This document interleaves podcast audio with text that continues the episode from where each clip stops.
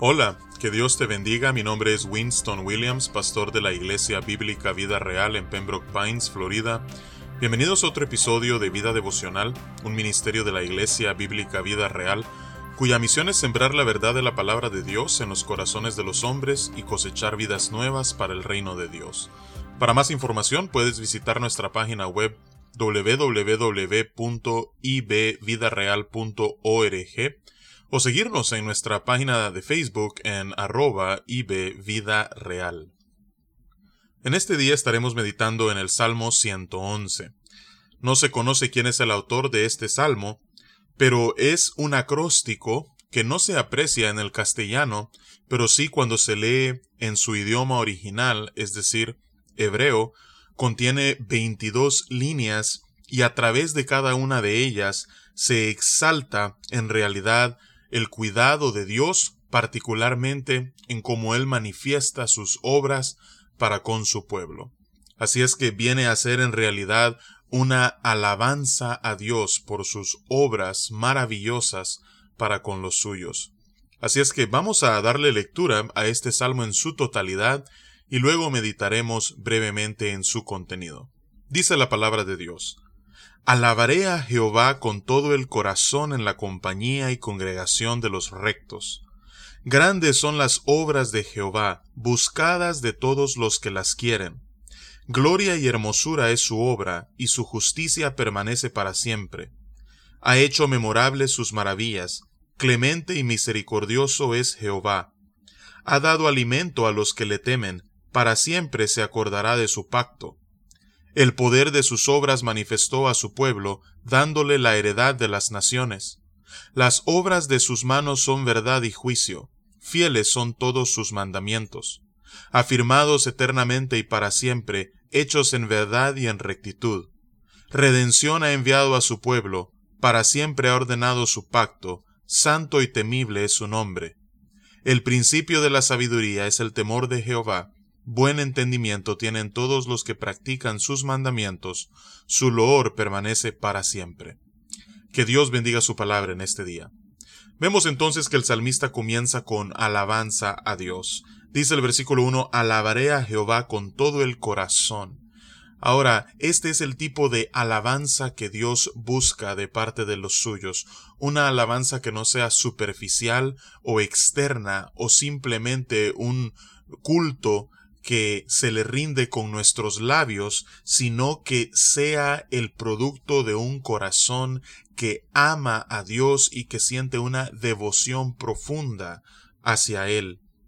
Y esta alabanza no solamente debe hacerse cuando estamos a solas, sino que debemos rendirle alabanza en la compañía y congregación de los rectos. Cada vez que tenemos la oportunidad de congregarnos como su iglesia, lo que debemos hacer es alabar a Dios, exaltar a una su santo y bendito nombre. Qué privilegio el que nosotros tenemos domingo tras domingo de reunirnos como el pueblo escogido de Dios para alabar a Dios, para adorarle, para exaltar su nombre.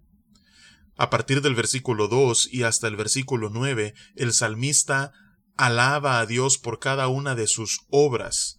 Particularmente, él hace referencia a la obra de redención, es decir, la libertad que el pueblo de Israel tuvo de la esclavitud en Egipto, y nosotros la libertad que ha sido posible por medio del sacrificio de Cristo Jesús, libertad del pecado, libertad de Satanás, libertad de la esclavitud a la muerte. Así es que dice a partir del versículo 2, grandes son las obras de Jehová, buscadas de todos los que las quieren. Y luego comienza a enumerarlas, gloria y hermosura es su obra y su justicia permanece para siempre. Sus obras son justas, permanecen para siempre. Él ha hecho memorables sus maravillas. Las maravillas de Dios son para recordarlas. Él es clemente y misericordioso. Por un lado tenemos a un Dios justo y santo, pero por otro lado tenemos a un Dios que es clemente e infinitamente misericordioso. Él es un Dios que provee, dice, ha dado alimento a los que le temen, para siempre se acordará de su pacto.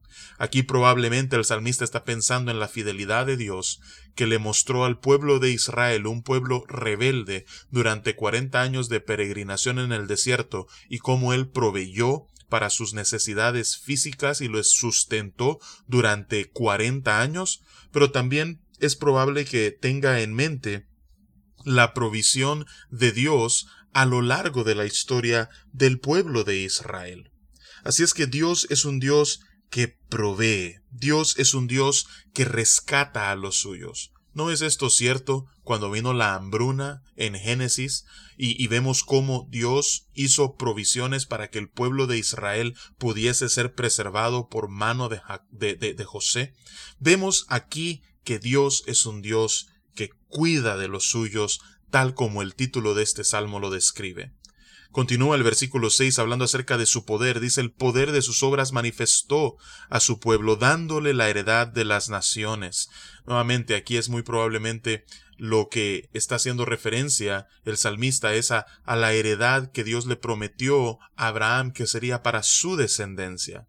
Las obras de sus manos son verdad y juicio, fieles son todos sus caminos, afirmados eternamente y para siempre, hechos en verdad y en rectitud. Redención ha enviado a su pueblo, para siempre ha ordenado su pacto.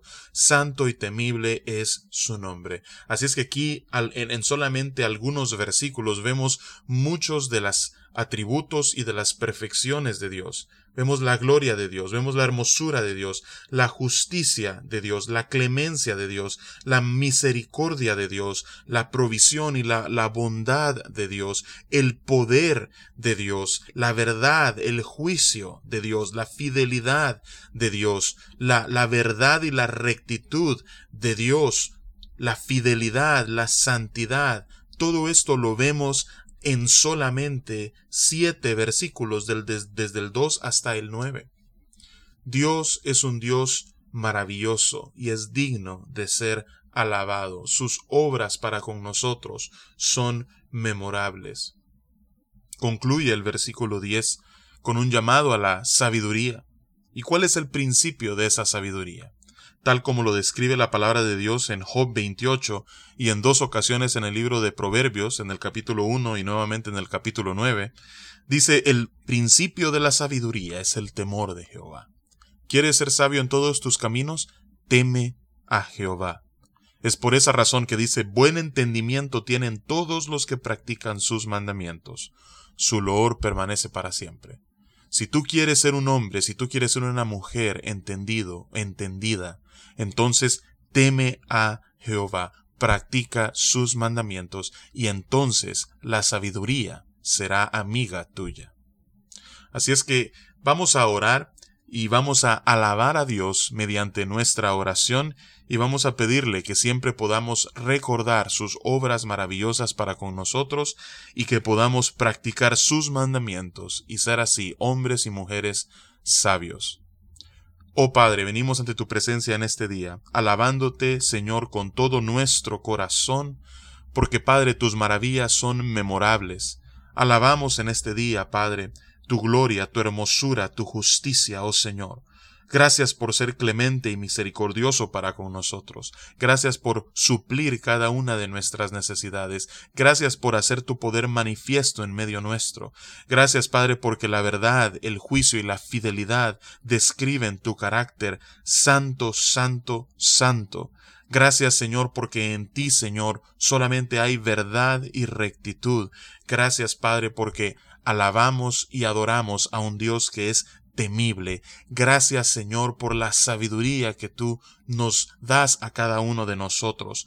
Presérvanos, Señor, en el buen camino, de tal manera que podamos practicar tus mandamientos y así ser hombres entendidos, mujeres entendidas, Señor, que alaban y exaltan a un Dios cuyo loor permanece para siempre. Esa es nuestra oración en este día, y es en Cristo Jesús que oramos y te alabamos, oh Señor.